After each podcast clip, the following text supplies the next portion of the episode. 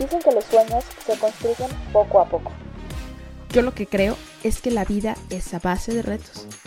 Bienvenido y bienvenida a Más allá del reto, el podcast donde juntos inspiraremos comunicando. Con temas de liderazgo, emprendimiento, comunicación, entrevistas y muchísimo más. Acompáñame a demostrar que cuando se es todoterreno, los caminos siempre sobran. Comenzamos. Hola, hola, bienvenidos a todos ustedes a este nuevo episodio de Más allá del reto. El día de hoy me encuentro con una persona que conocí por la reputación digital, esta famosa reputación digital que sin duda hoy todos debemos manejar y detener, pero algo que siempre digo es, una cosa es conocer en redes sociales y que empates con las personas y otra cosa es conectar realmente y que esa relación trascienda. Así que hoy estoy aquí con Elizabeth Limón. Bienvenida y muchas gracias por aceptar el espacio. Gracias a ti, Dani. Y sí, como dices, estamos trascendiendo de que nos conocimos por medio de redes sociales y me encanta estar aquí contigo. Al contrario, gracias a ti por esta plática y este espacio. No sé qué me vas a preguntar, así que bueno, eh, vengo confiando en esa reputación también de, de tu marca en redes sociales y bueno, vamos platicando a ver qué sale. Pues primero, siempre al iniciar cada episodio me gusta preguntarle a la persona quién es y cómo se define porque es una manera de que conectes con la audiencia y que se sientan en confianza a quienes están escuchando o viendo. Entonces, ¿quién es Elizabeth Limón y qué define Elizabeth Limón? Gracias. Bueno, pues yo soy muchas cosas, ahorita que preguntas eso, pero te puedo decir que soy abogada, que tengo dos hermanas, que me gusta mucho dar conferencias, leer, viajar. Me define también muchos muy buenos amigos que he ido teniendo. ¿Y qué más me podría definir? Pues yo creo que el tratar de también, ¿no? Algo que se ha vuelto importante para mí es aportar por medio de redes sociales y, conocer y crecer mi negocio, mi marca, mis relaciones. Podría definirme así. Excelente. Para comenzar a profundizar un poquito más en ti, quisiera que me comentaras, cuando eras una niña de 5 o 10 años, no sé, te lo dejo a tu, a tu idea, ¿cuál era tu más grande sueño?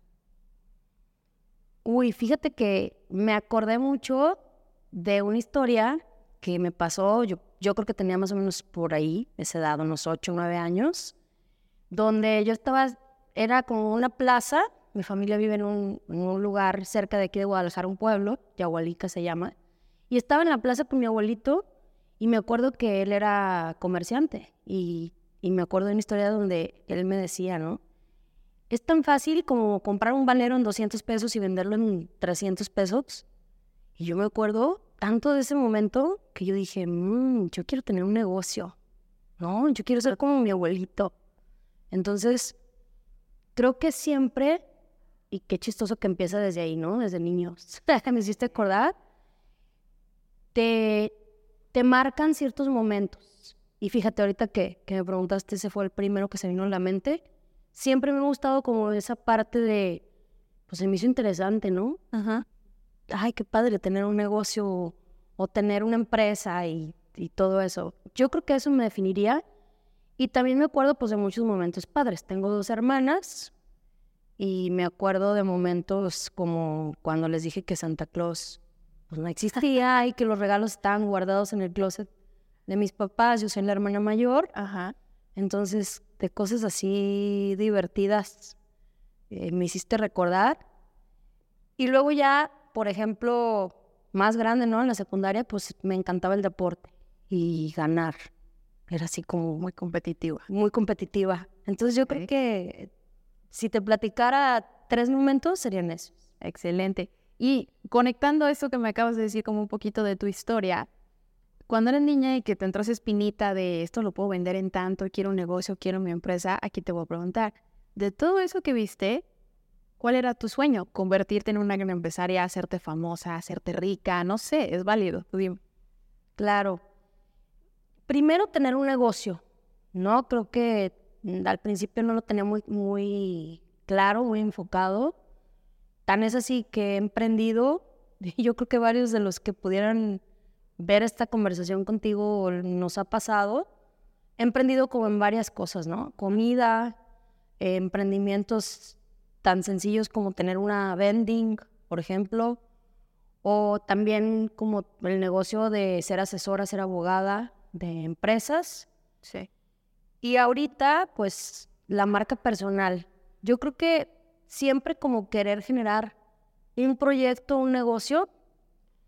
Sin embargo, esa claridad creo que poco a poco me la ha dado como pues las experiencias, ¿no? Claro. Los fracasos de esto no me gustó o esto no me funcionó. También. Pero sí, sí sabía y sé, tengo muy claro, que tener una empresa, tener un negocio, siempre había sido como, o ha sido mi objetivo. Sí cambió como la finalidad a partir de, de algunos momentos eh, últimos que han sucedido, sobre todo en el tema de invertir en mi crecimiento personal y toda esta parte del liderazgo y la inversión que haces en ti, la finalidad, fíjate que ya no, no es tener mucho dinero, ya es como pues ayudar a personas, aportar valor, y por añadidura van a suceder muchas cosas más. Entonces, ya me hiciste, me hiciste valorar y pensar eso. Creo que serían varios los objetivos. Uno, aportar, ayudar a personas, aportar valor, crecer, tener un equipo que crezca igual que tú o más. Creo que ya serían algunos de esos objetivos dentro de un negocio. Excelente. Esta pregunta nada más quiero que me la responda su protajante. ¿Desde qué edad empezaste a, emprender? Digo, yo muchas veces he dicho que siento que el emprender no es tener un negocio. Yo siento que emprender puede ser desde tener un negocio hasta simplemente generar un proyecto en la escuela. Para mí eso es emprendimiento. Para mí emprendimiento no es negocio. Para mí el emprender es un estilo de vida, ¿no? Pero hablando específicamente a lo mejor de negocios, ¿desde qué edad comenzaste a emprender? Yo creo que mm, pudiera ser como en la universidad porque sí, emprender es un proyecto y yo creo que ahí empecé, ¿no? Como abogada. Yo estaba como en primer semestre, todavía ni sabía este, llevar juicios ni nada de eso. Y me acuerdo que una amiga, una amiga abogada me llegó y me platicó, mm, oye Elizabeth, tengo pues varios clientes, varios que pueden ser mis clientes, pero yo no sé hacer todavía nada. Y pues yo tampoco sabía todavía hacer nada. Claro. Pero me acuerdo que le, que le contesté, tú no te preocupes, tú dile que sí. Y ella, y vamos a ver cómo. Y creo que el emprendedor debe tener mucho eso. Sí. Eh, los retos para quienes tenemos como ese espíritu de querer lograr proyectos, negocios y, crecer, porque creo que el emprendimiento es crecimiento constante, es eso. Y me acuerdo perfecto que el primer juicio que llevamos, yo estaba así de que en primer semestre, o pasaba casi a segundo, y fue un doctor que nos contrató para que le arregláramos lo de su herencia. Yo no sabía nada, pero yo escuchaba que, que los maestros siempre decían, aprovechen, están en la universidad, pueden preguntar todo lo que ustedes quieran. Entonces, sí, realmente... gratis. Agradezco a mis maestros por esos primeros 40 mil pesos que cobramos entre las dos. Me acuerdo que nos lo repartimos, de que nos toca mitad y mitad porque yo sí le dije, no, como buena emprendedora, vamos a cobrar 40 mil pesos. Hasta mis maestros les pregunté cuánto cobrar, porque yo no tenía ni idea. Y le dije, como tú trajiste el cliente, te tocan 20 mil, y como yo voy a encargarme de resolverlo, me tocan 20 mil pesos. Sí. Y ese fue el primer, o sea, no fue de que de niña, no, fue en, en la universidad. Y yo creo que ese fue un momento donde dije, mira qué padre, ¿puedo asociarme con otras personas? Sí yo puedo saber hacerlo, tú puedes tener los contactos o al revés, y, el trabajo en equipo es el que te va a, llevar a esos proyectos. Y ese fue el, primero así que valió la pena, ¿no? Cobramos. Me gusta, me gusta. Fue, estoy muy sincera porque me ha tocado escuchar personas que dicen, no, no, yo desde el kinder vendía dulcecitos y tareas y es muy válido. Sí. Pero me gusta su sinceridad y concuerdo completamente contigo. O sea, creo que tener esa espinita es lo que es o te avientas o te avientas, ¿no? Y ahí está la diferencia entre los que sí y los que no lo hacen. Y yo te quisiera preguntar, porque retomando un poquito como de la pregunta pasada, mencionaste la marca personal. Y estás mencionando la parte de yo emprendo o soy emprendedora, soy empresaria, pero creo que el activo eres tú. O sea, no tienes un producto como tal y quisiera que nos platiques ¿cómo llegaste a lo mejor a darte cuenta después de varios emprendimientos, no quiero decir fallidos, sino como de varios intentos, vamos a decirlo así, a darte cuenta que a lo mejor el emprendimiento eras tú y la parte más valiosa eras tú? Justo fue un momento así, después de varios retos, algunos muy, con muy buenos resultados, algunos donde aprendes, dicen que a veces se gana y a veces se aprende, y sí lo creo. Em, más o menos fue como en 2019, empecé a estudiar, eh, a certificarme como speaker, como eh, coach, como trainer, y ahí prácticamente la línea es como invertir en tu crecimiento personal. Pues acabas de, de, hacer la pregunta, yo pensé, siempre busqué un producto, siempre busqué una idea externa, siempre busqué como poner un lugar, ¿no? Poner un, lugar físico, porque hasta antes de, de, que todo lo digital ya es todo un boom, Ajá. hubo un momento en el que los negocios pues eran en físico y abres tu negocio y subes la, abres y cierras la puerta. Pero cuando empecé de verdad a invertir en mí, me di cuenta justo de eso, que el emprendimiento no era afuera, o sea, que realmente la mejor inversión era en mí y que realmente el negocio, soy abogada, tengo muchísimo tiempo dedicándome a asesoría en marcas, a empresas, y cuando empecé a invertir en mí, me di cuenta que realmente el negocio era mi marca personal. Claro. Y no solo el negocio, porque esa palabra se me hace muy fría para definir todo lo poderoso y todo lo padre que puede ser una marca personal, sino mi emprendimiento principal y prioritario es mi marca personal. Tú misma. Y tengo tres años, cuatro años, realmente ya cuatro años enfocada en mi marca personal. Ok, interesante. Quería, quería hacer respuesta porque yo cuando te conocí era algo así. Y, y, creo que eso pasa muchas veces, porque creo que hay ciertos como tabús o estereotipos que nos dice la gente. Es que si no tienes un lugar físico, una tienda en línea y tienes la idea del misión, o sea, no eres exitoso en el emprendimiento. Cuando muchas veces, que creo que ahora lo vemos desde otro punto de vista, como profesionistas, no necesariamente tienes que ser empleado de un lugar. O sea, tú mismo puedes llevar proyectos y puedes ser ese profesionista emprendedor que hagas sus proyectos, que generes una marca personal, que ahorita vamos a tocar ese punto más a profundidad, y, y pues realmente construir tus sueños con base a eso, ¿no? Ahora, quisiera preguntarte con este trayecto que ya me vienes diciendo desde lo de tu abuelito, desde esos primeros 40 mil pesos que cobraste, seguramente no todo fue miel sobre hojuelas. Claro. ¿Qué retos o qué obstáculos te enfrentaste y que dijiste, ¿qué onda? No me dijeron de esto. Sí. Entre esa búsqueda de como iniciar diferentes emprendimientos, pues obviamente vas aprendiendo diferentes cosas en cada, en cada reto, ¿no? Em, sí, el siempre buscar un negocio fuera, tangible, ¿no? Yo quiero vender un producto, abrir un lugar. Creo que muchas veces el creer en algo te limita para ver todo lo demás. Entonces, creo que esa, esa limitante cambió muchísimo y cuando empecé a, a invertir ¿no? en mí, en, en, mi crecimiento personal y a ver que realmente, pues, mi negocio y mi emprendimiento verdadero, pues, era el mío, te podría platicar del mejor aprendizaje que tuve, que fue que puse un negocio de comida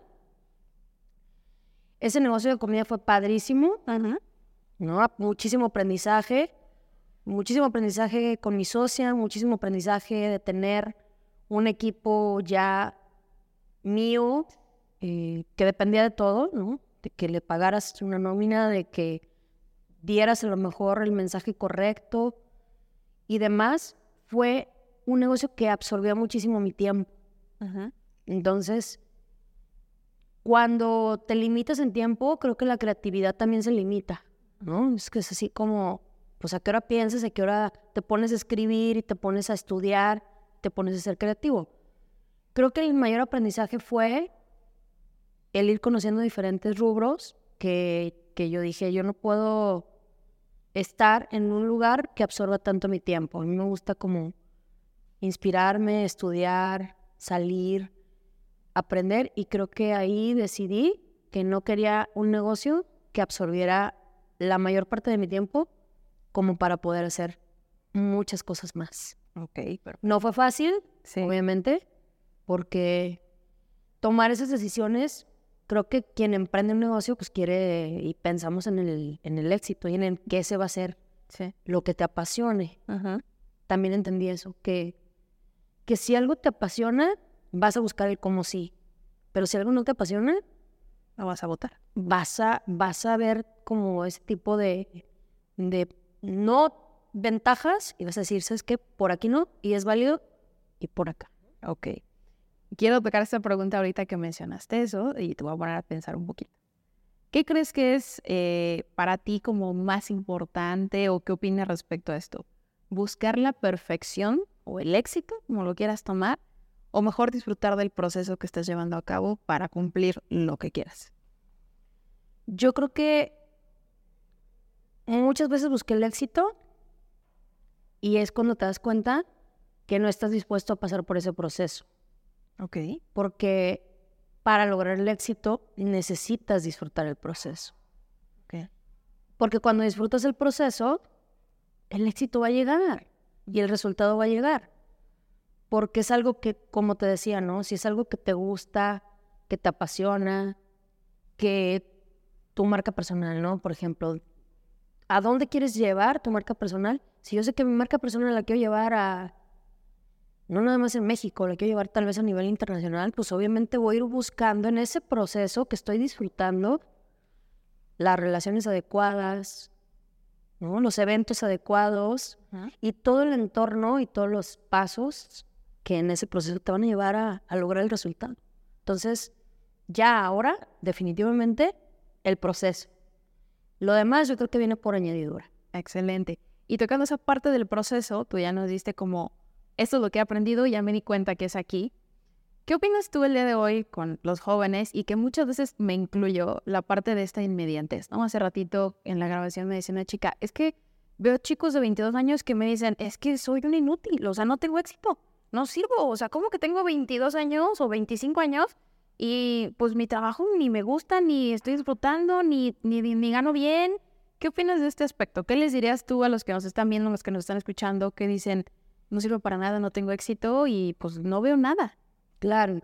Cr- creo que la rapidez con la que hemos crecido, aprendido y pasado por muchas cosas, sobre todo a raíz de la pandemia, sí creo que el, el auge digital, o sea, imagínate, en tres segundos decides si ves un video o no, un reel de 30 segundos. Sí. Tenemos todo tan fácil y tan a la mano y muchas veces sin que te cueste que estamos acostumbrados a esa rapidez, ¿no? Y más los jóvenes, o sea, jóvenes más jóvenes que nosotras de 20, ¿no? Sí. O de, qui- o de 18. O puedo tener, no sé, tengo una sobrina de 9 años, mía, que así, en el celular. Entonces, creo que todo propicia el querer las cosas rápido. Qué padre que haya así como personas muy jóvenes, muy exitosas, pero creo que todo lleva un proceso.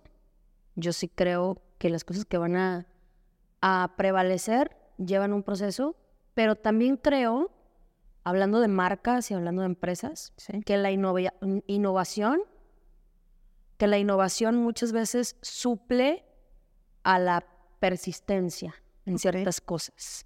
Entonces, creo que estamos en un momento donde sí hay que pensar más rápido, sí hay que innovar más rápido, querer esa inmediatez en aprender más porque hay mucha competencia, pero definitivamente creo que los procesos de crecimiento, de aprendizaje, hay una regla que dice que para ser experto en algo necesitas estudiar 10.000 horas, ¿no? Yo creo que a veces ni estudiando 10.000 horas llegamos a ser tan buenos en algo que queramos ser buenos. Pero yo, yo creo que las dos, las dos caras, sí tratar de, de ser más rápidos, de equivocarte más rápido. Sí. En los negocios hay que equivocarte rápido y barato, dicen. Sí. Hay que aprender más rápido, hay que tratar de prepararte, pero yo sí creo que el proceso es determinante para el resultado en cualquier negocio, no se hable de la marca personal, mucho más. Tú lo sabes, tú haces contenido, tu podcast también, padrísimo, muchas felicidades. Y sabes que es constancia y sabes que es este tiempo, disciplina, un cúmulo de muchas cosas, ¿no? Y de un proceso. Sí, claro. Entonces, pues si yo te digo quiero tener éxito inmediato, pues sí quisiéramos eso, pero qué tan real, qué tan real es, ¿no? Y aquí se me viene a la mente eh, los influencers, ¿no?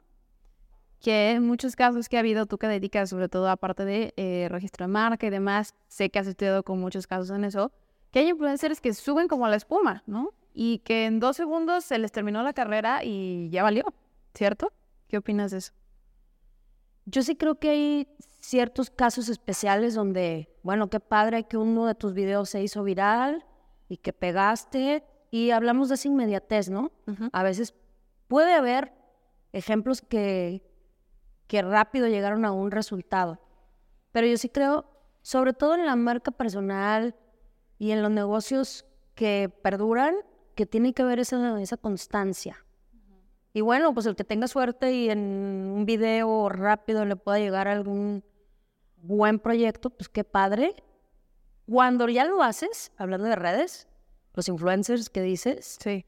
hablando de redes, pues qué padre. Yo, yo de hecho cuando veo gente haciendo contenido y, y con resultados, sabes lo que implica. Sí, claro, el trabajo que hay detrás, ¿no? La paciencia que hay detrás. Paciencia, tiempo, trabajo y mm, pues la verdad también mucha constancia.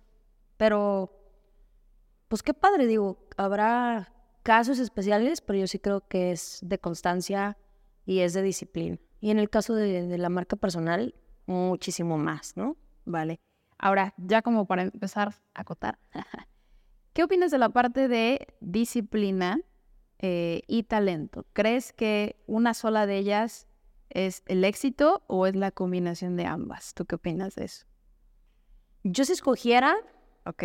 disciplina o talento, obviamente se necesitan un poco de las dos, pero yo creo que una persona disciplinada, no tan talentosa, puede llegar muy lejos. Pero una persona talentosa sin disciplina no va a llegar lejos. O sea, eso es una casi, casi garantía, porque creo que la disciplina supera muchas veces al talento. Oye, no era tan bueno, pues no era tan bueno, pero era, era constante. No sé si has visto una carrera entre la tortuga y la liebre y gana la tortuga. Entonces dices, sí, realmente. Y hay una frase muy padre en, en tema de crecimiento que dice, más vale crecer un 1% todos los días que todo el día un día, ¿no? Al año. Sí. Entonces, si eligiera alguna, y vaya que tengo que trabajar y estoy trabajando, Ajá. sería muchísimo la disciplina. Un, no- un 70% disciplina y un 30% talento. Excelente, súper. Y otra preguntita. ¿Qué te hubiera gustado saber antes de pues, haber recorrido este proceso que llevas? Que dijeras, si alguien me hubiera dicho estas tres cosas, uy, creo que ya ahorita no estaría en el 200%, estaría en el 500% adelante. Uy, pues ya pensé en dos ahorita con tu pregunta. Uno, que lo más valioso que tenemos son nuestras relaciones. Ok. Que invertir en tus relaciones es determinante. Porque son las personas que te van a ayudar. Mm, son las personas que te van a invitar a proyectos, ¿no? Y tus relaciones de verdad pueden determinar eh, un mejor resultado en lo que te, a lo que te dediques. Eso tus relaciones, uno. Dos, la disciplina, definitivamente.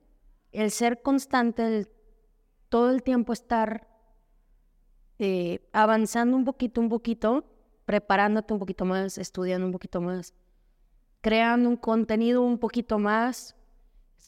La disciplina es determinante. Las personas que sobresalen definitivamente en lo que sea tienen disciplina. Y tres, mm, mucho, yo creo que sí, la actitud o inteligencia emocional que puedas manejar en la vida, porque pues se van a acordar de nosotros por cómo tratamos a las personas o cómo somos o lo que les aportamos, ¿no? Creo que más que lo que sepas, muchas veces es como tú cómo eres con los demás, cómo te, cómo te relacionas con los demás. Entonces, si a mí me hubieran dicho esas tres, bueno, yo creo que las finanzas, híjole, sí, no, eso sí. Vamos a permitir una cuarta, porque creo que es importante que... Los que eran tres, sí, pero, pero sí las finanzas, porque creo que eso no nos lo enseñan. Sí, súper de acuerdo. Y sí, este, creo que eso sí es básico.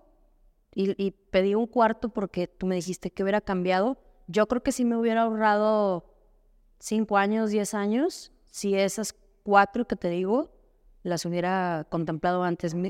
invertir más en mis relaciones, la disciplina más, más todos los días. Eh, el tema de la actitud y como esa parte de, de, convertir todo en una oportunidad.